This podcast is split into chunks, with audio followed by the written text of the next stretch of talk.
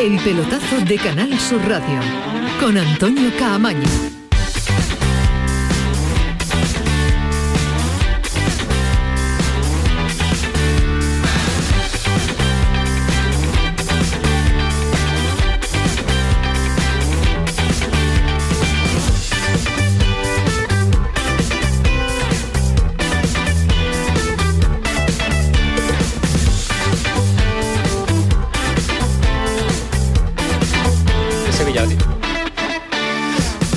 Buenas noches. Imagínense lo que tenemos que contarle hasta las 12 en esta sintonía de Canal Sur Radio, en esta sintonía del pelotazo. Muchos marcadores, muchos resultados. Algunos eh, que empezaron de forma irregular eh, y que han ido tomando cierta normalidad. Ahora le vamos a contar el menú de este pelotazo que se inicia en esta jornada de Liga de Campeones, jornada de miércoles. Espero la noticia en Copenhague. Lopetegui, hablando ahora. Desde la llegada 19, la temporada 19-20, imagino que es muy importante también ¿no? para reforzar la moral del equipo eh, a partir de construir a partir de porterías a cero. Sí, hemos jugado más con, los chavales de, 20 años, de la cantera y no era sencillo, no era sencillo, creo que han hecho un buen trabajo, tanto ellos como el resto del equipo a nivel defensivo. Hemos concedido algún centro que han tenido, pero no recuerdo así una ocasión clara, alguna falta que han lanzado y por contra creo que hemos tenido nosotros bastantes ocasiones, ¿no? En Champions tener cuatro o cinco ocasiones claras no es sencillo, las hemos tenido y no las hemos acertado, no hemos acertado y por eso nos vamos con un punto. Eh, creo que el equipo ha hecho un buen trabajo y ahora, eh, bueno, lógicamente nos vamos a jugar en el doble en el doble eh, partido con, el Dortmund pues la suerte de esta eliminatoria. Eso le iba a preguntar ahora mismo también, ese resultado, el City empezó perdiendo, le dio la vuelta al partido, se dispara un poquito la clasificación y ahora viene un doble enfrentamiento que, imagino, como usted bien ha dicho, que, va a ser a vida o muerte para decidir el, pase a octavo de final.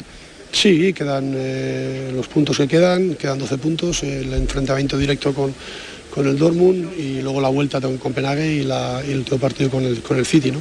Eh, eso es lo que queda, pero ahora evidentemente el doble, el doble partido con, el Dortmund eh, creo que va a ser muy importante sin duda.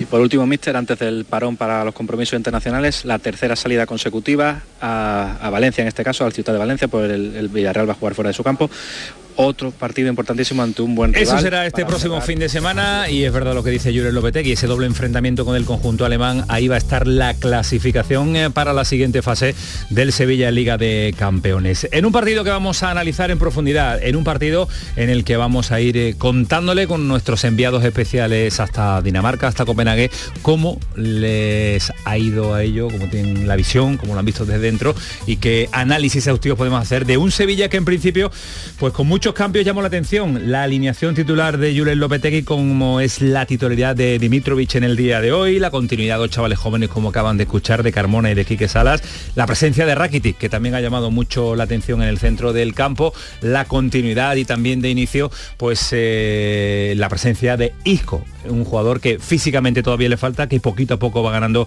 confianza y físico, pero que a priori pues eh, no estaba aventurado a jugarlo absolutamente todo, pero lo está jugando. Con la sensación que nos deja el Sevilla, por lo menos a mí, ahora vamos a escuchar tanto a Alejandro Rodríguez como a Nacho Delgado, por dónde pasa sus sensaciones. A mí me deja que todavía este equipo le falta muchísimo para crecer. Alejandro, ¿qué tal? Muy buenas. Buenas noches, Camaño, ¿qué tal? ¿Cómo estamos? ¿Te queda, ¿Le queda mucho por, para crecer o ves atisbos de crecimiento? No, yo, veo que el, Sevilla algo ha crecido respecto a lo que vimos en el inicio de la, liga, ahora que le queda un margen de mejora brutal, porque si no, tiene un problema el Sevilla, desde luego, ¿no? Eh, yo creo que eh, todavía tiene mucho camino por recorrer, pero eh, sí es importante dar los pasos cuando el equipo no va sobrado que sean por lo menos sumando puntos, ¿no? ganando al español en un partido que no fue brillante y empatando con el Copenhague en un partido que si bien el Sevilla no ha, no, ha desplegado ni muchísimo menos un buen fútbol, pero al menos sí creo que ha sido mejor que el Copenhague y ha merecido más la victoria que el Copenhague. Nacho Delgado, ¿qué tal? Muy buenas. Muy buenas noches. ¿Piensas que este Sevilla va creciendo, le falta o sigue tal cual? Yo le veo poco crecimiento. Poco. Le veo poco, le veo poco. Eh, creo que el otro día lo mejor de, fue el resultado y bueno, estaría bueno que, que, al final no lo hubiera conseguido tal y como se puso el partido y hoy veo que, bueno, que efectivamente el Copenhague juega la Champions, no juega los Juegos Municipales, pero lo veo un equipo muy blandito y bueno, creo que el Sevilla tampoco ha hecho grandes méritos para, ganarle y bueno, eh, no sé, eh, no veo que el crecimiento que, se le espera a un, equipo que tiene las expectativas del Sevilla sea el, que el adecuado. Entonces no sé si, si hay mucho, margen hay mucho, pero no sé si, si lo va a hacer en tiempo como para que eh, Lopetegui siga al, frente del barco. Pidió Monchi tiempo, pidió Lopetegui paciencia y en el fútbol... Mm, ninguno de los dos eh, argumentos suelen ser habituales que ofrezcan que ofrezcan las direcciones deportivas. Esa es nuestra pregunta del día de hoy, después del empate del Sevilla cosechado ante el Copenhague, si ve algún atisbo de mejora con este Sevilla. Si el equipo mejora, más resultado que juego, no el equipo está peor. Pues barre la última respuesta, la última opción, la de no el equipo está peor, con casi un 70% después de 50 votos que llevamos en 10 minutos de pregunta. Va a ser, lógicamente, nuestro argumento del día, el análisis, los sonidos, los protagonistas, nuestros enviados especiales. Pero esto es un no parar porque mañana también debuta en el Villamarín ante el Ludogores. Eh, los dos equipos con dos victorias en la primera jornada, así que el sorprendente equipo búlgaro que ganó a la Roma se juega con el Betis también el liderato del eh, grupo. Para Pellegrini, de momento, importancia nada ser primero en este grupo. No, no le otorgo mayor importancia. Lo, primero es clasificar. Una vez que clasificamos, el primer objetivo está cumplido. Si además de eso se puede saltar uno el playoff o 16 a final y caer en octavo de final, nos dejarían en esta en esta temporada tan especial después del Mundial con un par de semanas libres como para trabajar a mitad de semana, porque esto es eh, Europa League, Liga de Campeones. Vamos a analizar también el partido del Real Madrid, todos los resultados, cómo quedan las clasificaciones y demás, porque se pone interesante con tan solo dos jornadas en las competiciones eh, europeas. En Cádiz, a puertas de una final que llega demasiado temprano, el viernes ante el Valladolid, con el ruido aún latente del partido ante el Barcelona. En una semana de trabajo raro y extraño y poco habitual, donde Sergio González, que sabe de qué va esto, sabe de lo que es el fútbol y de lo que habla, vamos, que no es tonto sabe que se la juega ante el Valladolid. Mister del Cádiz. Eh, nosotros entendemos perfectamente cómo son los timings del fútbol y yo ahora mismo solo pienso en Jair Valladolid, en ganar el partido y que todo esto pase como una nube oscura que ha hecho un chaparrón y ha vuelto otra vez a, aparecer el sol, ¿no? No pienso en nada más que eso, ¿no? No creo que sea necesario que yo tenga que decirte si me la juego o no, sino que desde fuera o el entorno se sale perfectamente el, regalo con el envoltorio y se sabe prácticamente pues todo lo que pueda pasar, aunque yo creo que es verdad que después de lo del año pasado eh, eh, confío que ninguno tenga ese pensamiento en la cabeza.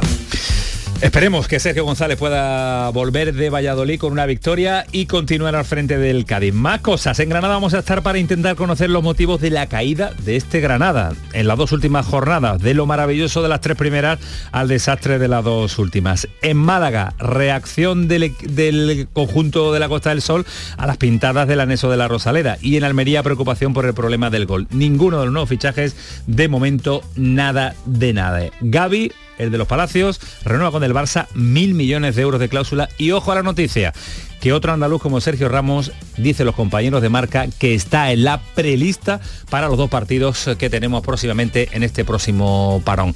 El de Camas, que siempre vuelve. Antonio Carlos Santana, Kiko Canterla, las 11 y 11 más un minuto, lo que es lo mismo, las 11 y 12. El pelotazo Canal Sur Radio. Vámonos, Antonio Carlos, hasta las 12. El pelotazo de Canal Sur Radio con Antonio Caamaño.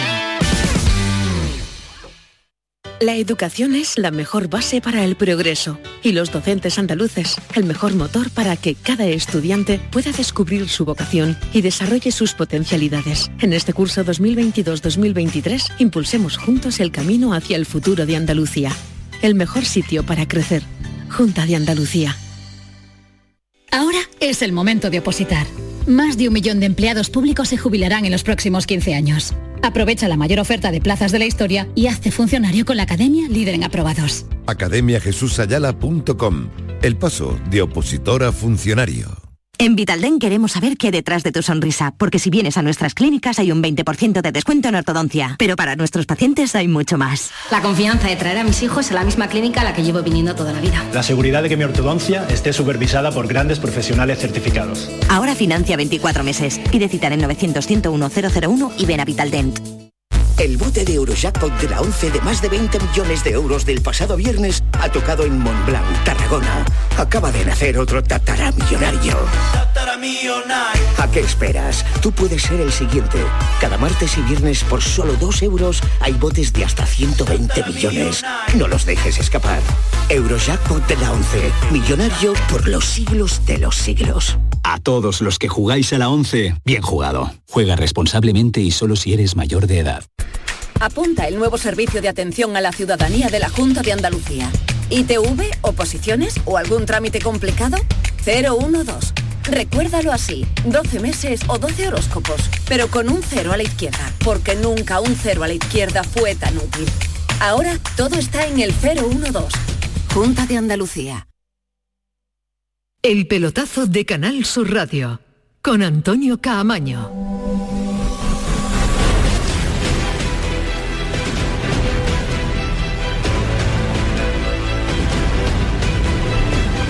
Nos gusta la Liga de Campeones, nos encanta la Champions y ver que un equipo andaluz, que un equipo español como el Sevilla, pues eh, todavía tiene opciones, porque Reales las tiene, vamos a repasar todos los resultados. Eh, el que más nos interesa a priori es esa victoria del City ante el Borussia Dortmund que se adelantó Alejandro en el marcador.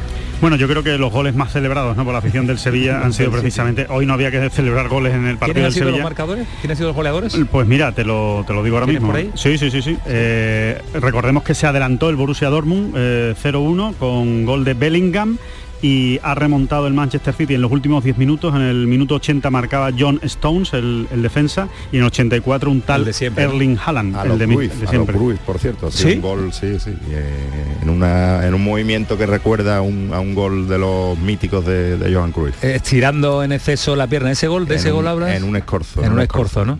Eh, bueno, es eh, eh, fundamental, fundamental el gol de Stones de empate y fundamental el gol eh, ganando de- del City, porque evidentemente se metía en un lío muy grande el Sevilla con una victoria del Dortmund en casa del Manchester.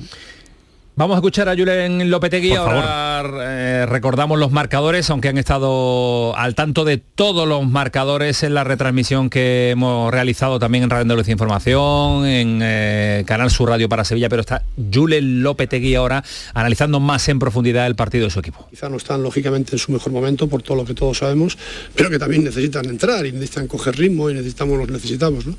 Eh, también destacar un poco lo que decía, un poco el trabajo de, de, de- todo el equipo en general defensivamente, pero sobre todo también de, de los chicos jóvenes, ¿no? que en un ambiente complicado y complejo creo que han mostrado mucha personalidad y también es una nota positiva dentro del equipo y la primera portería cero. Dicho esto, eh, no vamos con, lógicamente, eh, tristes porque veníamos con la idea de los tres puntos. Creo que hemos trabajado y hecho suficientes méritos para los tres puntos, pero eh, no lo hemos conseguido porque el fútbol al final siempre depende de las áreas ¿no? y en la área, en la área contraria pues no hemos estado acertados. ¿Necesita alguien traducción?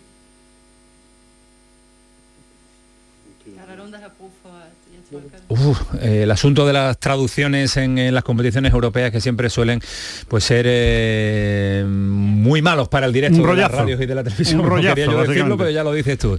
Está Julen Lopetegui como para que le tergiversen el discurso también. Sí, para que le cambien eh, sus declaraciones y le formen. Yo creo que se lo han pasado, se lo han pasado antes. Le han dicho, mira, si ganamos va a decir esto, si perdemos esto y si, y si empatamos esto. Mm, Alejandro, ¿cómo queda el grupo del Sevilla? Pues bueno, el grupo del Sevilla es muy fácil. fácil. Queda con seis puntos el Manchester City, con la victoria al Sevilla y la victoria al Dortmund, con tres puntos el Borussia Dortmund, el Sevilla con uno y el Copenhague con uno. Así que como decía bien eh, Lopetegui en esos eh, minutos que le hemos escuchado justo al empezar el programa, todo se va a decidir, el pase a la siguiente fase se va a decidir en, ese doble enfrentamiento, contra el Borussia Dortmund. En principio se va a decidir ahí, si gana un partido uno y gana un partido otro, pues ya será en lo que vayan robando, le puedan robar al City en el segundo partido o, o qué pasa con el Copenhague, ¿no? Si el Dortmund gana en, en Copenhague. Desde luego, el Sevilla tiene que sacar más puntos que el Dortmund en el doble enfrentamiento para tener alguna posibilidad, si no se mete en un lío. ¿no? Vamos a ver qué hace el conjunto de Lopetegui con este eh, equipo alemán del Borussia de Dortmund, que no es el Borussia de otros años y que se le puede, a lo mejor, en arañar algún punto más fuera de casa que en el Estadio Ramón A día Sánchez de hoy parece imposible. A día, de hoy, a día de hoy parece imposible con el juego que está demostrando el equipo que el Sevilla le pueda ganar los dos partidos al Borussia Dortmund. No que le pueda el ganar mejor uno. Que Borussia le, Dortmund. Claro, si no siendo el mejor eh, Borussia Dortmund. No, no, no digo que le pueda ganar algún partido, pero que le gane los dos y con cierta fiabilidad lo veo muy difícil. Se cambia de estudio Jesús Márquez, director de la gran jugada, cambia el estudio de aquí cerquita, además el estudio Juan Antonio Jurado, el estudio El País de los Sueños, para estar un ratito con nosotros en este pelotazo con un Sevilla Márquez. ¿Qué tal? Buenas noches. ¿Qué tal? Buenas noches. ¿Te has aburrido mucho? Pues, sí, sí, es que lo que ha dicho Alejandro. Mira, tengo por aquí la, la estadística que facilita la UEFA. Eh, el Sevilla ha tenido un 60% de la posesión por un 40% de, de, los daneses. Ha tenido 12 disparos el Sevilla por 7 de ellos. Y aquí viene lo más curioso. 46 ataques del Sevilla por 26 de ellos. Es que el Sevilla tiene que generar una cantidad de, de, de llegadas para mm, intentar marcar un gol que no lo consigue. No lo marca. Eh, el Sevilla de Lopetegui lo vimos en su mejor momento que ganaba los partidos por la mínima, nunca gana de una manera sobrada. El otro día parecía que iba a ganar de manera sobrada frente al español y al final acabó pidiendo la hora con todo lo que ocurrió. Y es que no tiene gol y sin gol no hay paraíso. Y mira lo que ha hecho el City, parecía que iba a perder o a empatar y ha aparecido Haaland en ese remate acrobático para marcar el gol de la victoria. Sevilla tiene un serio problema y Monchi no lo ha solucionado. Además de que no solamente en, en, ataque, que lo tiene, también en el centro del campo, Fernando está agotado, no se dosifica, Dilaini ni está ni se le espera, lo del Papu también es para que le pongamos el partido una y otra vez. En fin, para mí es un milagro que el Sevilla hoy, ellos que no tampoco han creado no, nada, pues ellos han demostrado que porque eran la Cenicienta, pero, pero otro Sevilla de otros tiempos se hubiese llevado a, al Copenhague de, de, de, calle, ¿no? ¿Os ha llamado la atención eh, algún cambio del once inicial que ha puesto Lopetegui? Porque sí, porque eran muy llamativos las rotaciones o uso de otros jugadores, Nacho. Yo, yo es que me he perdido ya con, con Lopetegui, de verdad. Yo ya no sé si las alineaciones son una llamada de atención en su guerrita con, con, el club, entre comillas. No sé si es que realmente son los estertores de, su lucha por, por, mantener puesto. No, no sé realmente qué, qué, está haciendo. Yo creo que si, si lo analizas es un partido que el Sevilla tenía que ir a ganar pero, pero sí o sí, económicamente y por, por mantener la dinámica y por, por, bueno, por hacer lo que tiene que hacer en un grupo en el que, bueno, este equipo es al que hay que ganarle. Eso es lo único que está claro. Y creo que mmm, en City, en fin, está demostrando que no, no está. Y luego un mediocampo con, con Rakiti, Delaney, Isco, mmm, Isco bajando a, a coger la pelota casi al área en fin, yo creo que es un problema, como he dicho, de su marca de gol, pero también de verticalidad. Es que el Sevilla podía haber tenido el 90% de la posesión, pero sin, sin crear ocasiones reales de gol y, y, con un juego lentísimo hasta el punto de que, de que el, el Copenhague se ha ido un poquito arriba en la primera parte a, a intentar quitarle la pelota arriba porque veía que es que no, el Sevilla tiene, tiene muy poco desborde, yo creo que es uno de los grandes problemas que tiene, aparte de, no mucha velocidad, pero sobre todo es que no tiene desborde, no tiene uno contra uno, quitando a Isco, ¿no? Es el único que realmente sí, sí tiene ese uno contra uno a día de hoy y después eh, está en un auténtico callejón sin salida con Enesiri, ¿no? Eh, el entrenador lo pone, yo creo que por el derroche físico que despliega en cada partido Enesiri, que eso es innegable, por cómo corre, los kilómetros que hace, la cantidad de pelotas que despeja en su propia área, eso lo hace muy bien Enesiri, pero claro, estamos hablando del 9 de un equipo de Champions, ¿no? El 9 de un equipo de Champions tiene que meter alguna de las ocasiones que, que tiene por delante y Enesiri la verdad es que las tiene. Eh, se está creando esas ocasiones y es que no es, no es que no las meta, es que no hay ninguna opción de que meta de que meta las ocasiones, ¿no? En el City se equivocan las decisiones, pierde muchísimos balones, muchos controles. Yo la, la, pregunta que me hago es que qué mal tiene que estar Rafa Mir, ¿no? Para que ni siquiera haya tenido ni un minuto en los dos últimos partidos. Rafa Mir que empezó marcando eh, el primer partido de liga en Pamplona, ¿no? Por lo menos él ha visto portería. Pero, pero, pero y el año pasado es el que cumplió. Eh, no ¿Sí? estaba llamado a liderar el, el, ataque del Sevilla y cumplió. Yo creo que, que Nesiri es un jugador con una moral frágil, es un jugador de una mentalidad débil, cuando está en su máximo apogeo y la máxima confianza por parte del todo el que tiene alrededor, es capaz de meter un gol al arco iris si hace falta, pero cuando, cuando está con la moral por los suelos, como es ahora el caso, es que no le hace un gol pero a nadie. Como ha apuntado Nacho, ¿existe eh, esa sensación, os da esa sensación de que las alineaciones de Lopetegui son mensajes a la dirección deportiva no. técnica del Sevilla? A mí no me parece eso. ¿No te lo parece? No, no, no me parece. Es más, me gusta que por fin no sea tan previsible las alineaciones. Te parecen ¿no? movimientos de entrenador, ¿no? Movimientos Bueno, para, para es ganar, que cuando ¿no? las cosas no funcionan hay que mover el árbol. El año pasado no lo movía, es verdad que alguno me dirá que tenía muchos lesionados y que por eso no podía moverlo, pero es que ha sido muy previsible siempre. Quizás llega tarde mirando la cantera, ha tenido mucho tiempo para mirar la cantera, ahora cuando ya está más cuestionado empieza a utilizarla. Hoy ha tenido pocos desbordes el Sevilla y el poco que ha tenido ha llegado por la banda del chaval, de Carmona. Porque como habéis comentado, y. Teles, otro, otro que se esperaba mucho, que si va al Mundial con Brasil, yo no lo sé, pero tampoco ha dicho nada tampoco con la camiseta del Sevilla, ¿no? ¿Tú ves mensajes, Alejandro? Eh, a ver, eh, yo veo mensajes. Yo creo que sí hay un mensaje, pero no sé si lo hace queriendo o es el mensaje que, que- que sale de un entrenador que dice, es que esto es lo que tengo. Es que lo mejor que tengo es esto. Claro, es que lo mejor que tengo es físicamente. Claro, lo mejor que tengo es José Ángel Carmona por la banda derecha, que yo creo que eso es innegable después de ver el rendimiento de Montiel y Jesús Navas. José Ángel Carmona ha estado mejor que ellos dos en lo, en lo que ha jugado y después Quique Salas yo creo que ha cumplido hoy decentemente ante el Copenhague, bastante decentemente, no estuvo mal contra, contra el español y la verdad es que ni Rekic, ni Nianzú, ni siquiera eh, Gudel, que, que a mí me parece una atrocidad futbolística que siga jugando en, la, en el Sevilla y mucho más como titular ese, ese futbolista, mm, lo hacen mejor que Quique Salas, con lo cual al final hay un mensaje a la dirección deportiva, pero no creo que lo esté Que haciendo queriendo. ¿no? creo que lo esté haciendo queriendo como diciendo, oye, eh, ahí, ahí lo tenéis, ¿no? Entre otras cosas porque Julen Lopetegui será bueno, mal entrenador, nos gustará más o nos gustará menos, pero yo creo que tonto no es. Y no creo que vaya precisamente contra el único defensor que tiene el club a día de hoy, que es Monchi. Entonces no creo que le plantee un pulso al director deportivo, que es el que lo está manteniendo cuando hay tantas dudas dentro del club. ¿no? Vámonos hasta Copenhague, vámonos hasta Dinamarca. Dinamarca, lo ha visto muy cerquita eh, y muy a su vera, que diría el otro, eh, Ismael Medina, que ha estado ha muy salido a cerca. la tele varias veces, en el plano bajo ¿Ah, sí? estaba a pie de campo. ¿Ha pasado frío? ¿Crees que habrá pasado Bueno, frío? no, no sé si ha pasado más frío en Helsinki eh, o lo he visto todavía más abrigado que en Helsinki, en Copenhague. Ismael Medina, ¿qué tal? Buenas noches.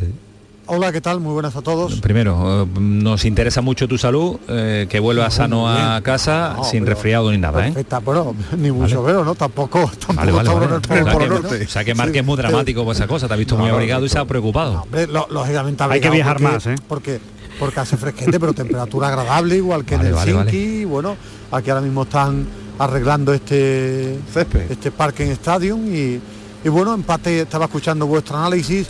Eh, empate del Sevilla porque yo creo que tenemos que, o por lo menos mi sensación es que hay que empezar a, analizar lo que hay. Ni lo que va a haber, ni darle tanta vuelta a lo mismo. El que quiera seguir sobre lo mismo, que lo haga. El Sevilla tiene muchas carencias, muchísimas carencias, y yo no veo señales que el entrenador se ha dado cuenta que José Ángel es mejor hoy que Navas y que Montiel hoy, y que Quique Salas es mejor que Rekic y que Nianzú a día de hoy, y que, y que Gudel es lo que tiene ahí porque no tiene buenos centrales. A partir de ahí, creo que el hombre lo que hace es que el equipo está ordenado, eh, Isco es el mejor con muchísimas muchísima diferencia, pero no es un equipo para eh, la economía que gasta el Sevilla, para la cantidad de dinero de fichas y a jugadores que no marcan diferencia. Hoy no gana porque arriba no tiene, no tiene pegada, no tiene uno contra uno, no tiene jugador que marque diferencia. Por eso no gana ante un equipo ordenado, eh, con, con ilusión, con ganas, este Copenhague, porque yo creo que el Sevilla a día de hoy es lo que está poniendo Lopetegui, el que quiera seguir sobre ese debate y si el club quiere poner a otro entrenador, está en su derecho. Hablar de los que no están, puede ser, pero ninguno de los que no están hasta ahora en el Sevilla ha hecho nada para reivindicar que debe ser titular en este Ismael, eh, la cuestión que estábamos debatiendo al inicio del programa y que hemos planteado en las redes sociales y en el 670-940-200. ¿Atisbo de recuperación en el Sevilla tú has notado desde allí alguno? bueno, que, que lo mejor que le puede pasar al Sevilla, para mí, es mantener a Lopetegui. ¿Qué le va a dar? No lo sé. Es que el problema para todo el mundo es que aunque la economía diga que el Sevilla eh, tiene un límite salarial importante, a día de hoy, salvo que, se, que Nayanusá vuelva y sea la repanocha, que Suso se recupere de una lesión muy grave o que Dolber rompa en un delantero goleador, es que tiene carencias. Tiene muchas carencias para estar en Liga de Campeones. Y creo que el entrenador lo que hace es que el equipo esté ordenado. Aguántame esté bien un puesto. instante, Ismael, que vamos a recuperar el, tu flash interview con eh, Julen Lopetegui y ahora seguimos porque la rueda de prensa con la traducción, pues la verdad es que era imposible de emitirla. Lopetegui. Creo que habiendo hecho un, trabajo colectivo importante y al final sí es cierto que en la segunda parte, cuando ya hemos fallado las ocasiones que hemos fallado, eh, nos ha faltado al final un poquito más de claridad y han entrado jugadores que seguramente no tienen tampoco el ritmo que, tienen el resto y, nos ha faltado un poquito de tranquilidad en el tramo final del juego para poder eh, encontrar un poco las fisuras de, su sistema defensivo. Sinceramente creo que hemos merecido los tres puntos, pero esto no va de merecimientos, va de goles y, no hemos marcado ninguno. El acierto, ¿no? Arriba sobre todo porque el equipo arrancó muy bien el partido, ¿no? Muy enchufado, con buen ritmo. No, yo recuerdo bastantes ocasiones, la verdad, hemos tenido varias, eh, varias de, Josep, de, Iván, de, Carmona, la segunda parte también hemos tenido una de, Alex, otra de Isco por dentro del área, que nos ha faltado un poquito esa claridad en el, último pase, pero bueno, al final no hemos conseguido marcar. Y bueno, como parte positiva el equipo dentro de estos partidos eh, ha estado serio, eh, hemos jugado con dos chavales eh, muy jóvenes que creo que han hecho un partido muy bueno los dos a nivel defensivo, es la noticia positiva también del partido y a seguir, con la portería cero todo es más sencillo, pero también hay que, hay que acertar en la portería contraria. Eso te iba a decir, portería cero además en un día en el que eh, se cae Bono, y pones a Marco Dimitrovic. Quiero que me hables de Dimitrovic y la decisión cuando empiezas a barruntarle y por qué la tomas. Bueno, eh, porque tenemos dos buenos porteros, porque lo hemos entrenar y porque hemos decidido que hoy era un buen día para, para que Marco jugara. Creo que ha hecho un muy buen partido. Eh, tú has sido portero, digo, por el hecho de, de Bono, si has hablado con él, si quizás a lo mejor le dabas un poco de tranquilidad después de, de los goles encajados. Sí, sí, he hablado con él, he comentado esta mañana que no iba a jugar y que el que iba a jugar era Marco, pero eh, a partir de ahí eh, son buenos compañeros, compiten, son competitivos los dos y son dos buenos porteros. ¿Cómo has visto a Marco Dimitrovich? Sí, ha hecho un buen partido, creo que ha estado muy serio, ha estado muy concentrado, nos ha ayudado el juego aéreo, es un equipo que tiene a base de transiciones y de juego aéreo, es un equipo complicado y creo que nos ha ayudado bastante. ¿Te ha sorprendido los dos chicos jóvenes? Digo, porque es Liga de Campeones, el ambiente, el aplomo, no sé, la personalidad con la que No era nada sencillo para ninguno de los dos, eh, por, por lo que tú dices, el ambiente que se genera en este campo, un equipo además de transiciones, un equipo muy físico y ambos creo que han hecho un muy buen partido. Muchas gracias, Julen. Gracias. Pues eh, ahí estaba esa entrevista que recuperamos y emitimos ahora de Ismael Medina y Julen Lopetegui en la zona flash, en la zona de entrevistas rápidas. Eh, eh, le cuestionaba e incidía Ismael Medina sobre el cambio más llamativo de la alineación del día de hoy, que es la entrada de Dimitrovich. no se esperaba, no era algo que entrara en nuestros planes en el día de ayer, analizando un poquito el partido. de Bono ya se daba eternamente como titular indiscutible en este Sevilla. ¿Qué ha buscado? Ahora le preguntamos a Ismael, pero ¿qué, qué creéis que ha buscado? Mm, bueno, yo, yo lo que creo es que, le han metido muchos goles a Bono en los últimos partidos. Ninguno culpa eh, suya, ¿no? No, ninguno ha sido culpa suya, pero sí es un portero que tiene ahora mismo en la cabeza que le ha metido muchos goles y que ha perdido muchos partidos y que y se fue llorando del partido contra el Manchester City, el último de Liga de Campeones. Mm. Eh, es, un, es, un, es un futbolista ahora mismo, ese portero, que está un poco tocado, obviamente, ¿no? Yo creo que darle un descanso de un partido, meter a Dimitrovich y demostrarle también confianza al otro y tranquilidad a Bono, creo que tampoco es una mala decisión, teniendo en cuenta que es verdad que Bono es mejor que Dimitrovic, ah, de aquí a Lima, desde mi punto de vista, o sea, hay mucha diferencia entre los dos porteros, pero que Dimitrovic no es un mal portero, o sea, que es un portero de garantías, ¿no? A mí no me ha sorprendido, ¿eh? A mí no me ha sorprendido ni me ha desagradado cuando he visto la alineación. ¿No te ha sorprendido la alineación? No, en lo del portero. Lo del ah, portero. Me refiero que, bueno, me parece bien que hay que sumarlo también. Es que eh, es muy ingrato ser portero suplente. que, para jugar con el Andrax y jugar en las primeras rondas de la Copa. Bueno, pues, eh, ¿y por qué no? Es que estamos hablando del portero de Serbia, de la selección, que no es una gran potencia, pero hay que, hay que tenerlos a todos metidos en el cesto y hoy, ¿por qué no? Era un buen día y, y si no vale, pues no ponerlo más. Pero es que tú tienes que tener también a tu segundo portero, si es en este caso, el otro lo hizo también Pellegrini, ¿no? Pellegrini Claudio Bravo, Ruiz Silva, lo viene haciendo como Es verdad lo que dice Jesús, pero que no lo ha hecho por eso.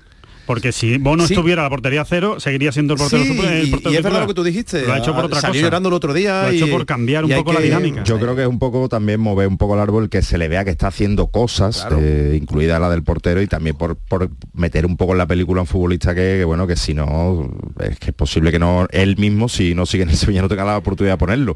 Eh, creo que, bueno, era un partido dentro de lo que cabe, en teoría, asequible para el Sevilla, y bueno, ya ha visto bien cambiarlo, y bueno, es uno más que intenta meter la película. Medina, ¿te ha convencido las explicaciones de Lopetegui al respecto del cambio de la portería? Bueno, eh, a mí sí me ha sorprendido una barbaridad que jugara, pero eh, yo estoy en sintonía con lo que ha dicho Alejandro. Yo creo que que bueno, eh, que Bono es el portero titular, que no ha tenido para mí culpa, quizás el otro día en el del español se puede eh, debatir, él no es culpable del bajón del Sevilla, pero, pero es tocar, él está tocando teclas, meter a un chico también como Dimitrovic con la, con la mente limpia, que se nota mucho los jugadores que tienen la mente limpia en el Sevilla. Y la calidad, por ejemplo, este partido me ha demostrado que, que Rakitic y el Papu no están no marcan diferencias lo para, de Papu es para lo tremendo, que ¿eh? tienen que Lo hacer de Papu en es el tremendo, Sevilla, es que el. Papu toca tres balones y, Y pierde, y pierde cuatro. No, no, y de- pero ya aparte de perder es que no le da. Ni a él ni a Rakitic, Pero ahora mismo a este Están nivel en de una falta de concentración, no tienen la cabeza donde la tienen que Pero así andan muchos Bueno, jugadores del creo- Sevilla. Es que Yo no querría ni- solo señalar al Papu. No, no, Hay pero- mucho, ¿eh? Jordán, Jordán lleva medio año sin aparecer. eh, Hay unos peores que otros. Pero en el caso del Lo Papu, de, la lo de la mela, lo de la mela también es para analizarlo. Un jugador con esa categoría, con ese nivel, con Pero- esa calidad. pero lo que peor Papu que la Mela, ¿eh? Es que la actitud del Papu en el campo es que se- se- eso se ve y el futbolista estaba eh, ha salido como bueno, vamos a echar ra- el ratito aquí y, además y esto es una opinión mía, yo creo que eso va un poco y ha mencionado Jesús a, a la Mela, creo que el clan argentino del Sevilla no está especialmente contento con No, Lopetegui por una sí. serie de razones y creo que eso también contribuye a que algunos Yo- futbolistas como el Papu se desencanten aún más. Yo no he visto mal a la Mela, ¿eh? Yo creo que la Mela eh, lo que puede aportar es, eh, eh, de- es desborde, es uno contra uno, lo he visto activo, eh, yo sí he visto absolutamente desaparecido al Papu que, que está llamado. Yo sí, a la hora de enjuiciar a los jugadores, como si esto fuera el baloncesto que me gusta, hay ranking, ¿no? Es decir, yo no lo puedo, yo no puedo exigir lo mismo al Papu, a Rakitic, igual que a Jordán. ¿Que está mal Jordán? Claro que lo digo, pero no es lo mismo. Delaney vino también de un equipo de Liga de Campeones y su rendimiento es muy, muy bajo. Y después repito, este punto para el Sevilla es bueno. En el objetivo a día de hoy que yo le veo a esta plantilla de quedar tercero, sí. Es que no, yo decir, yo no le veo ahora mismo para, para competirle ni al City ni mucho menos y tampoco al Dortmund. Veremos si cambia y por eso lo que da es, es que José Ángel Carmona y Quique Salas han sido los mejores del partido, dos chicos que estaban en primera ref la pasada temporada porque tienen piernas, uno Salas concentración Y ganas. el otro una energía tremenda, José Ángel. Muchas ganas. El siguiente paso para ir eh, finalizando el análisis del Sevilla. Opciones, decía Alejandro, y lo apuntaba en uno de sus análisis. Muy difícil que le pueda eh, quitar la segunda plaza al, al Borussia, al equipo león. No, yo lo que digo es que a día de hoy no, No, le gana claro. los dos partidos, pero la suerte para el Sevilla es que no se enfrenta mañana al Borussia Dortmund, ni la semana que viene, ni la otra. la tercera, no, ¿no? ni la otra. Hay un parón, eh, o sea, quiero decir que, que tiene, tiene margen todavía para enfrentarse, creo que son dentro de tres semanas, ¿no? Dentro de Tres semanas, semanas, y, juega, y juega dos seguidas, ¿no? Vamos a ver cómo mejora el equipo, vamos a ver cómo evoluciona el equipo en estas tres semanas. Este Sevilla... Este no, Nada. yo quiero verlo el de, el de- el de después del parón, a ver si, si ha encontrado algo. También ver, dicen ellos, Hay ¿eh? jugadores que se tienen que meter en, el, en, la, película. Yo, yo estoy esperando a Suso. Yo creo que Suso es un futbolista muy importante para el Sevilla. Habla, habla Ismael de la Mela. La Mela no se puede comparar con Papu, ni mucho menos, pero la Mela es guadianesco absoluto. o sea, la Mela te aparece, Parece te da chispazos, de tiene calidad, no es se actitud. esfuerza. No, no, no, no tiene un problema de actitud, tiene un problema de, de compromiso con el fútbol, eh, ese chico, y por eso está donde está, con las cualidades que tiene y las condiciones que tiene, que es extraordinario, eh, la Mela. Pero al final es un jugador que, que te aparece en momentos muy puntuales de los partidos, pero no te da continuidad. Yo espero, espero que, Su- que Suso eh, aparezca y se incorpore, vamos a ver cómo está ese tobillo, y espero también que crezca Isco, que es la, que es la piedra angular Sí, sí. sobre la que tiene que rotar. Eh, el no se Sevilla. esconde. A, día de hoy es el único que, que está aportando algo diferente. Es curioso, de todos los fichajes, eh, hoy tenía la oportunidad Teles y Ico, y Teles sigue sin enganchar la camiseta de titular en el, en el Sevilla. Opciones, Nacho, ante el Borussia de Dortmund. Yo a día de hoy ni- ninguno, bueno, de Ninguna. hecho no la ha ganado el Copenhague, ¿no? Márquez. Hombre, como ha dicho muy bien Ninguno, Alejandro, los tres, ¿no? eh, claro, es que hay una diferencia tremenda. Si no la has ganado a la Cenicienta, le vas a ganar al Dortmund, que le ha plantado cara, que vimos el otro día que, Como que- diría que- el clásico que el eran hombres contra niños contra el. City y hemos visto que casi tumba al City en su estadio. Lo que pasa es que te apareció el bicho al final, ¿no? Pues hombre, ahora mismo nada. Lo que pasa es que como ha dicho Alejandro, lo mejor es el tiempo. El mejor aliado del Sevilla es el tiempo, que aparezca ya Dolber, que aparezca ya Nusay, que yo no sé si va a ser capaz de engrasar o no la maquinaria, pero como no le veo gol, es que yo no he visto a, a Dolber, pero sí he visto a Rafa Mir y he visto a Youssef Nesiri y el Sevilla es que tiene que crear mucho para meter un gol y es que no le mete un gol a nadie. ¿Medina alguna opción? A día de hoy no. No. No, ahora dentro de tres semanas el fútbol es cambiante y que lo Sí, mejor sí, que claro. le puede pasar al Sevilla, si el club no quiere a Lopetegui, que lo destituya. Ahora, creo que el único hombre que pueda hacer que el equipo compita dentro de las carencias, ahora, a día de hoy hablar del cuarto puesto en la liga, en la liga, hoy, con esta plantilla, y eh, el quedar segundo, parece complicado. que lo puede conseguir y si lo consigue lo contaré ahora. Es otra, otra, no sé, contar otra historia, una realidad. Y Isco es el único refuerzo que se ha mejorado al Sevilla, es que está jugando muy rápido como titular hoy. José Ángel Carmona del filial, Gudel, que en muchas ocasiones no iba ni convocado y el año pasado fue el descarte de la Liga de Campeones, descarte otro chico del filial Telles, que hoy no ha marcado diferencias, eh, Fernando, que, yo creo que más honrado no se puede ser en el fútbol, Delaney por debajo de lo que se espera, Isco si da un salto de calidad y a partir de, la, de ahí la Mela era suplente. Eh, en Nesiri hace tiempo que no está marcando diferencias, que el equipo no es que sea peor, es mucho peor que el de hace Pues sí. un año o hace dos temporadas. Analizado queda y además creo que en profundidad y con todos los detalles contados. Eh, eh, ¿Cuánto, cómo es el viaje de vuelta, Ismael? Mañana por la mañana, salida a las 10 y media de la mañana, creo que es y llegada aproximadamente una y media. Por cierto, que en esto del fútbol de la demagogia, que no hable de actitud, porque si algo tiene este equipo, hasta en un día en el que yo he criticado sus carencias, tuvo actitud en Cornellá y ganó, y hoy ha vuelto a tener otra gran actitud. Es decir, si el Sevilla no gana, no es por ni actitud ni, ganas del grupo. Yo quito de esa ecuación al Papu Gómez, pero bueno, por lo demás, los Bueno, demás sí que han tenido. Sí, sí que han tenido. también, yo también, yo también. Grupo, individualmente No, sí, sí, entiendo lo que querías decir. Porque me parece muy populista cuando se dice, no, Sí. es que no quieres, no. Este equipo, querer quiere, trabaja una barbaridad y actitud con C como grupo lo tiene, pero una barbaridad. Antes de, antes de irte al hotel, Ismael, ¿echarás una mano a cortar césped allí en. Sí, que, se, que allí, se escucha perfectamente? Sí, no, es porque estoy pendiente la parte de ban- la banda izquierda donde cayó Eriksen aquel día, la tienen muy alta. Le estoy diciendo al chico que debería darle un poquito más para Ah, tú eres el zona. típico, ¿no? Que estás dando órdenes, ¿no? Sí. Para que otros trabajen, Sí, claro. sí. Sí, porque en la máquina no, no creo yo. Es- Es slow, slow, ¿no? slow, Es slow. slow. Slow, slow, slowly, Ismael, Down, slowly. down, No, no, down the no, knife. no. Es que En Slowly fin. se lo dije y no se enteraba. Tu inglés es, Es un genial y gran, maravilloso. eh, Ismael es un gran greenkeeper también. Hombre, claro. el hombre verde le llaman. Adiós Medina, buen viaje.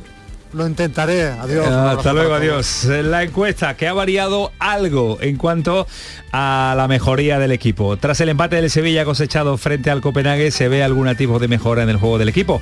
El debate que acabamos de realizar nos deja también la opinión de nuestros oh, amigos de Twitter, de las redes sociales. Antes era el 70% el que no veía al equipo, que estaba peor. Han bajado a un 55% y, eh, y se ha incrementado, eh, sí, el equipo mejora hasta un 30%. Lo veremos, porque llega la competición doméstica, porque para ahora, como decía Alejandro, tres semanas la Liga de Campeones y va a tener ahora tiempo de trabajo Julio Lopetegui con los suyos. Villarreal, ¿eh? Atento al Sí. Miura que tiene el Sí, fin de semana. Villarreal. Pero creo que al Sevilla le da igual el rival que tiene. Bueno, hay Villarreal. rivales y rivales. El peor es part- ha perdido con el Almería, empatado Sí, con el Valladolid. con el Osasuna, pero cuidado, la misma cuidado que es el. Villarreal, Lo ¿eh? de hoy no ha aportado nada a la situación porque no, ni, ni eh, nada. Era preferible ir a Elche que a Villarreal, pero bueno. Y ahora viene el Villarreal y lo va a aclarar, o sea, o para afuera o para adentro. Es que no hay más, o sea, o, o- o se le da crédito a Lopetegui por aguantar ya este grupo o hay que cambiar de, de director de barco. 19 minutos hasta las 12 de la noche. Gracias, Márquez. Mete a descansar Venga, hasta un, luego. ratito. Me echas, ¿no? Ya- Sí, te echo directamente, claro. Chupo mucho, Hemos pesado, mucho ¿no? micro, ¿no? Hemos pesado, ¿no? que te esperan en casa, hombre, para cenar algo. Que mañana tiene que ir al gimnasio. El pelotazo, Canal a su radio, hasta las 12. El pelotazo de Canal Sur Radio con Antonio Caamaño. Quería recordaros que esta temporada, La Mañana de Andalucía, el club de los primeros de Canal Sur Radio, tiene un nuevo número de WhatsApp. A él le podéis enviar vuestros audios para contarnos qué haces tan temprano, en qué trabajas, a dónde vas. Anota 616 161 161. Primerizas, primerizos, os espero. La mañana de Andalucía. El club de los primeros de Canal Sur Radio con Charo Padilla. De lunes a viernes desde las 5 de la mañana. Más Andalucía, más Canal Sur Radio. Canal Sur Sevilla. Las furgonetas Mercedes-Benz están fabricadas para darlo todo. Y con el servicio Express Service podrás contar con un mantenimiento ágil, sin tiempos de espera y con la calidad habitual de Mercedes-Benz. Reserva tu cita en nuestra web y optimiza tus tiempos. Con Cesur y Fervial, tus talleres autorizados Mercedes-Benz en Sevilla. Tras dos años de espera, vuelve la Feria de la Algaba. Festejos taurinos, encierros, casetas, atracciones y conciertos que harán disfrutar a familiares y amigos en la Feria de la Algaba del 14 al 18 de septiembre. Sin ir más lejos, la Algaba. Recuerda, del 14 al 18 de septiembre, evento organizado por el Ayuntamiento de la Algaba. ¿Amas el arte? Amaarte.es te invita gratuitamente y sin compromiso a ver una increíble nueva exposición con artistas latinos y españoles. Es una oportunidad exclusiva, por primera vez, de obtener una NFT o comprar arte de grandes y nuevos talentos. Estamos en Triana, en la Sala El Cachorro. Recuerda que tienes hasta el 23 de septiembre para ver y obtener piezas de arte únicas y extraordinarias. Amaarte.es, tu ventanilla única para NFTs y arte emergente. La educación es la mejor base para el progreso y los docentes andaluces el mejor motor para que cada estudiante pueda descubrir su vocación y desarrolle sus potencialidades. En este curso 2022-2023 impulsemos juntos el camino hacia el futuro de Andalucía. El mejor sitio para crecer. Junta de Andalucía. Oye, ¿qué pipas estás comiendo? ¡Qué buena pinta! ¿De verdad me lo preguntas? ¿No las reconoces? Pipas hay muchas en el mercado. Sí, pero pipas reyes son las auténticas, las de siempre, con sal y sin sal. Incluso las del león son de frutos secos reyes. Que sí, que sí, me ha quedado claro. Frutos secos reyes, tus pipas de siempre. Apunta el nuevo servicio de atención a la ciudadanía de la Junta de Andalucía. ITV, oposiciones o algún trámite complicado? 012. Recuérdalo así, 12 meses o 12 horóscopos, pero con un cero a la izquierda, porque nunca un cero a la izquierda fue tan útil. Ahora todo está en el 012. Junta de Andalucía. El pelotazo de Canal Sur Radio con Antonio Caamaño.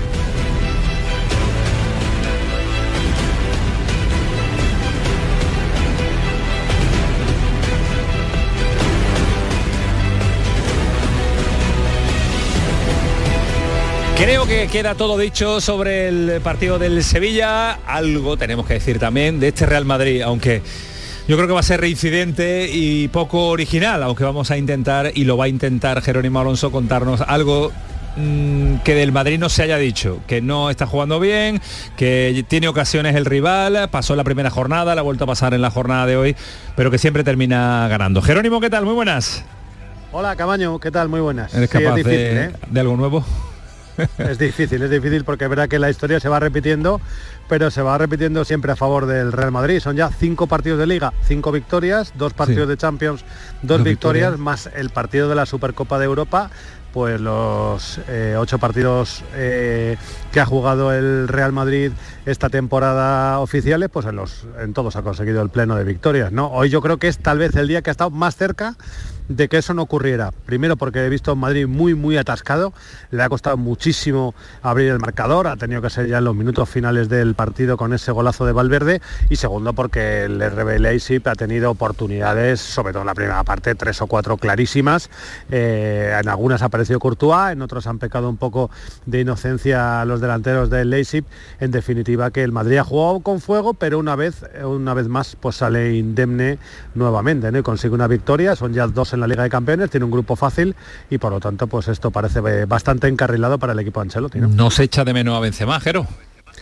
Bueno, yo le he echado de menos, ¿eh? Le he echado bastante de menos porque el Madrid estaba súper atascado en ataque.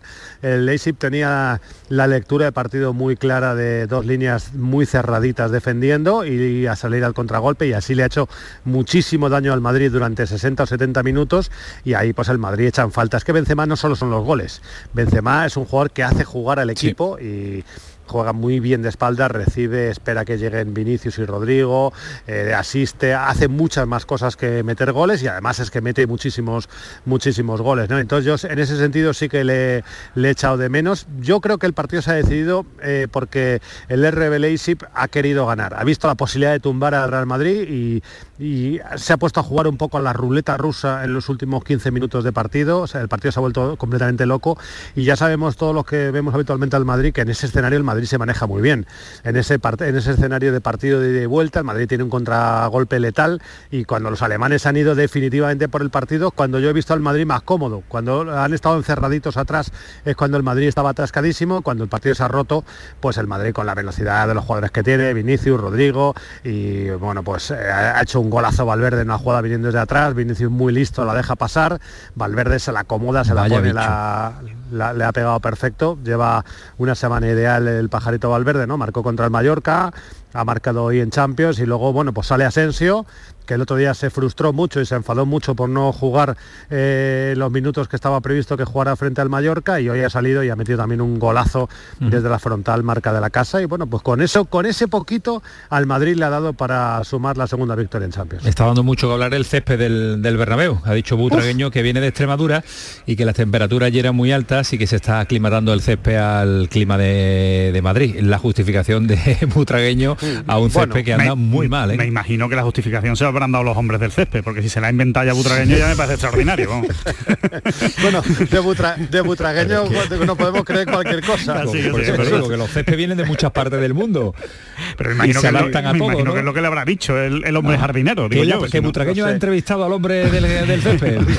ha hablado con él, ¿no? Yo, yo te digo una cosa, yo no soy jardinero, pero yo creo que ese césped es irrecuperable. ¿eh? O sea, es un auténtico patatal. Creo que eso también ha perjudicado bastante al Real Madrid en el partido de hoy.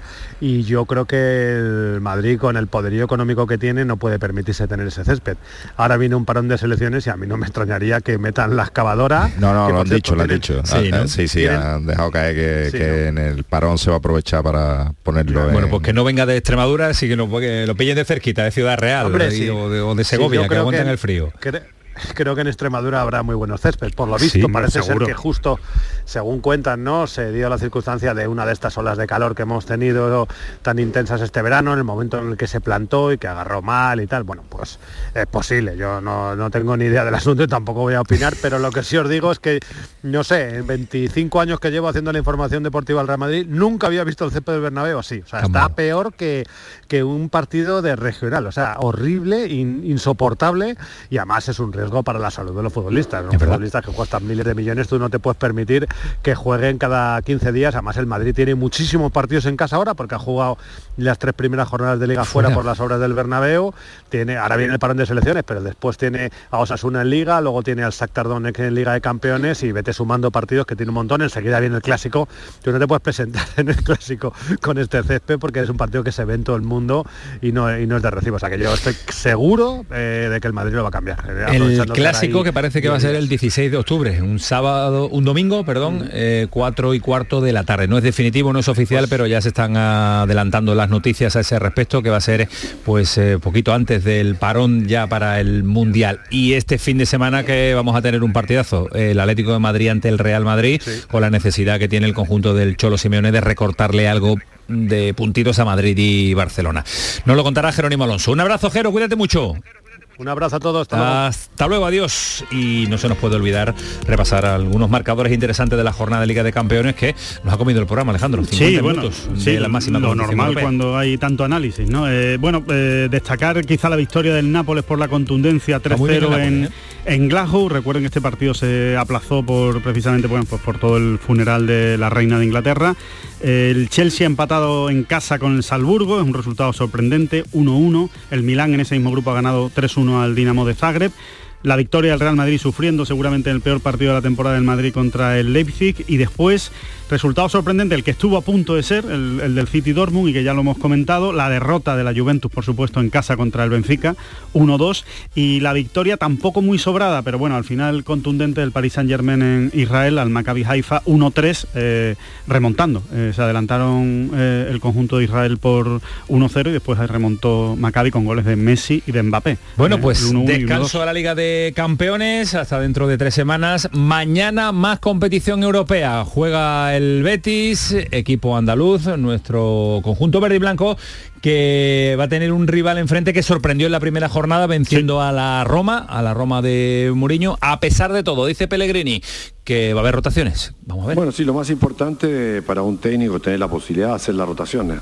Eso solamente la dan los jugadores de la manera como, como se entrena. Recién lo acaba de decir William José, que incluso a comienzo de temporada se entrenaba exactamente igual sin estar pensando en problemas exteriores. Así que en eso, en la medida que den la confianza, jugando tanto partido, creo que es muy importante hacer rotaciones cuando los, los rendimientos están, están altos. Así que para rendimientos mañana, altos bueno, y rendimientos muy parejos en una plantilla del, del Betis. ¿Por dónde creéis que va a tirar esas rotaciones? Yo lo tengo ¿Número? clarísimos, 5 o 6 seguro. 5 o 6 seguro y yo veo en el 11 titular por supuestísimo a William José y de ahí guardado probablemente Miranda y bueno, vuelve Aitor porque es que no tiene otro lateral derecho ahora mismo con la lesión de Savali y bueno, eh, eso y alguna más que ya no Hombre, Bravo seguro, ¿no? Nacho, Bravo, Bravo, seguro, Bravo eh. Edgar yo creo que también será Edgar, titular casi con toda seguridad. Sí, la duda que queda es arriba, porque claramente con la lesión de Juanmi, la lesión de Fekir, ya no tiene tanta variedad donde, Claro. donde elegir. Entonces, claramente Joaquín va a jugar, eso seguro por la derecha, juega siempre en Europa además, y va a jugar Julián José, como decía Nacho, y a mí me queda la duda por la izquierda. No sé si por la izquierda va a repetir a lo mejor Canales, eh, que vuelva a jugar, no sé si a lo mejor juega Fran Delgado de lateral derecho y Aitor Ruibal lo pone por arriba por la, por la izquierda, en la banda izquierda, también podría ser. Pues No sí, sé, pues- pero co- como a él le gusta hacer tantas rotaciones, no, Yo- no me extrañaría. Yo creo que quizá le pueda le pueda seguir dando minutos a Luis Enrique, que creo que le interesa que, que se haga el fútbol al ritmo del fútbol europeo y que necesita que esté cuanto antes a- al nivel que, que se espera de Y este. es muy joven, ¿no? y es Él, joven. él no va a tener problema por Claro. jugar minutos, ¿no? Ludo Gores, una de las sorpresas de la primera jornada, por lo que vimos, un equipo del búlgaro que le puede plantar cara mañana al Betis. Un Betis que está también en un estado extraordinario, lo lleva la última temporada y media, pero que mañana se va a ver una- un rival que yo creo que es interesante, ¿eh? un rival que le gana a la Roma y un rival que va a venir a ponérselo difícil al Betis, que ojo, de ahí sale el líder del grupo de mañana, porque los dos tienen la, obtuvieron la primera victoria de la primera jornada y sería con seis puntos líderes. Sería importante para el Betis a este parón también europeo, líder de su grupo. La mejor noticia, sin ninguna duda, es que el Betis está avisado. Ya se la han hecho a. Roma. O sea, a ti no te pueden sorprender. Si te ganan, que te ganen porque juegan mejor, pero no porque te sorprenden, ¿no? Eh, Yo creo que es lo mejor que, que- que se puede decir, ¿no? Entonces, eh, están advertidos. Es que yo creo que el- tal y como está el Betis con la dinámica de, de juego que tiene veo difícil que el Ludogorets repita otra vez además como bien ha dicho Alejandro ya lo hizo el otro día no sé yo si es verdad que es un equipo búlgaro que, que tiene un par de brasileños que es un equipo anárquico en ataque mm, que no, se espe- no su especialidad no es la defensa Pero que en Europa nadie te lo pone fácil, Nacho. ¿Eh? por supuesto, por supuesto, pero el Betis tiene ahora mismo una, una continuidad en el juego y es que Pellegrini está consiguiendo lo que yo ya realmente creía que no iba a conseguir, y es que el equipo defienda. O sea, eh, lo, lo casi un problema casi endémico y que en su primera temporada y parte de la segunda no conseguía re- resolver, lo está sabiendo resolver y, bueno, creo que con eso más o menos y, esa dinámica ganadora en la que está el equipo y de competir en todos los partidos, creo que, con todo respeto para el Ludogorets, mm, lo normal es que se lleve dos o tres mañana de aquí. Lo normal, pero en Europa hemos visto sorpresas mm, mayúsculas también que diría el otro. Un sonido, el de Sergio González, porque esto es un no parar. Termina mañana el Betis y el viernes compite el Cádiz con una final que compite. no es habitual en, la- en el número de jornada en el que nos encontramos. Se la juega Sergio González antes que fue también su equipo, como es el Real Valladolid. Hemos escuchado al principio, pues que no es tonto, que sabe que un entrenador cuando llega con cero puntos y cero goles a favor, pues es lógico también que si no consigue una victoria ante el Valladolid, pues a lo mejor se tenga que quedar hasta en la capital vallisoletana. Pero a mí ya me llama la atención hasta el nivel que estamos llegando de la influencia de los aficionados en el fútbol. Hoy, reunión entre los jugadores, cuerpo técnico y los aficionados. Sergio González. La conclusión es que todos queremos eh, que el Cádiz recupere su ilusión, su alegría, su fútbol, porque sin él no vamos a poder ganar y recuperemos pues esa, esa estabilidad esa tranquilidad y esa forma de competir.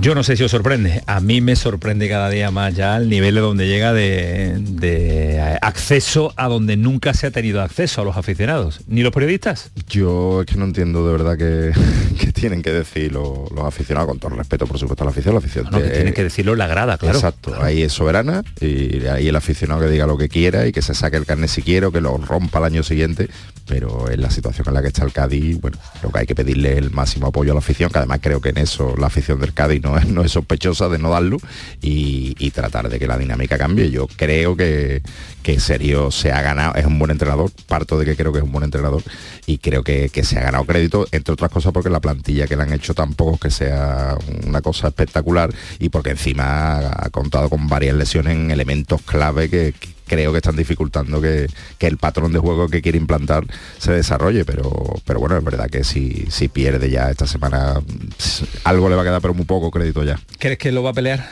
Yo creo, yo creo que sí, yo creo Sí, que lo va a ¿no? pelear el Cádiz. Yo creo que sí. Aparte, a mí me, eh, o sea, me transmite que ese equipo está a muerte con su entrenador, ¿no? Y que quiere que siga ese entrenador y que quiere, aparte, incluso perdiendo con el Valladolid. Yo creo que hay que darle, que hay que darle tiempo a Sergio. Lo que hizo fue muy difícil. Eh, el equipo estaba muerto eh, después de Álvaro Cervera y, y no somos nosotros sospechosos de criticar a Álvaro Cervera, pero es que estaba muerto el equipo y lo levantó, eh, salvó la categoría con pocos mimbres, con pocos mimbres y con unos fichajes en invierno que funcionaron y que por unas cosas o por otras, como decía Nacho, no ha podido utilizar realmente por lesiones o por bajos estados de forma hasta ahora, ¿no? Y yo creo que hay que darle tiempo también a Pero Sergio. eh, es curiosa la circunstancia que eso le está pasando a todos los entrenadores que tenemos ahora criticados. Bueno, le está sí, sí. pasando a Lopetegui, le está pasando a Sergio González, le ha pasado a la Almería, le está pasando a Rubi. Es que no es una llegada de casualidad. los jugadores a última hora, que no es casualidad, y es que es verdad, es una planificación deportiva de estos equipos mal hecha, Muy mal que hecha. no han hecho pretemporada y es muy importante pues eh, esa, mm, ese tiempo ¿no? de adaptación de los nuevos jugadores recién llegados a determinadas plantillas. Echada de tiempo. Claro, tiempo. A destiempo, digo, no a destiempo. A destiempo. Eh, detalles, Gaby renueva el de los Palacios con 18 años. Vaya, claro. vaya futbolista que tenemos en Andalucía. en La los porta no lo iba a dejar ir. Otro, otro presidente a lo mejor se le escapa, pero a la porta no se Tal y le como estaba la economía, la palanca. Otra cosa es que lo vaya a pagar otro, pero Mil la porta millones no lo de deja. cláusula, una Bueno, barbaridad. si, viene un jeque, esa sería la súper gran palanca, ¿no? Porque si, si viene alguien dispuesto a pagar le un llaman. billón de euros por Gaby, pues yo ya, me- que ya me lo espero todo en el fútbol. ¿eh? ¿no? que Sergio Ramos lo hemos contado al principio en esa prelista de posibles de Luis Enrique en los partidos que están por llegar de momento la de la, la del campeonato del mundo será también otra pelea importante que tenga abierta Sergio Ramos lo veis Sí, a Sergio Ramos siempre. Si él está al máximo nivel y está bien y con ganas, y con bueno, con ganas no tengo ninguna duda. Eh, desde luego responde además al patrón de juego de Luis Enrique, un, un central que saca la pelota, agresivo. y en una posición que no andamos muy sobrados Es- tampoco Experto, eh, que tiene unos pocos de títulos ya, de, de lo que juegue, de lo que sea, de la competición que sea, tiene título. Y luego que, que verá que los centrales de España no se No. están caracterizando por, por un nivel espectacular en los últimos partidos. determinados determinadas acciones y determinados jugadores Que, entrar ya no, ¿eh? que ha caído Donchik. ha caído Donchi Claro, que ha caído Donchik, que estamos pendientes de España, Mañana que tenemos ahí. Mañana vamos Hombre, a claro, estar allí. claro, claro. Mañana estamos con Juan Jiménez en Alemania. Semifinal Polonia-Italia y España-Alemania. Esas son las semifinales. Nivelazo. Francia, perdón, Polonia-Francia y España-Alemania. Gracias, Rodríguez. Un placer. Un placer. Mañana nos vemos. Un placer, Nacho. Un sueño para mí. Nos vemos dentro de poquito. Por El supuesto. pelotazo, Canal Sur Radio. Adiós, Antonio Carlos. Gracias.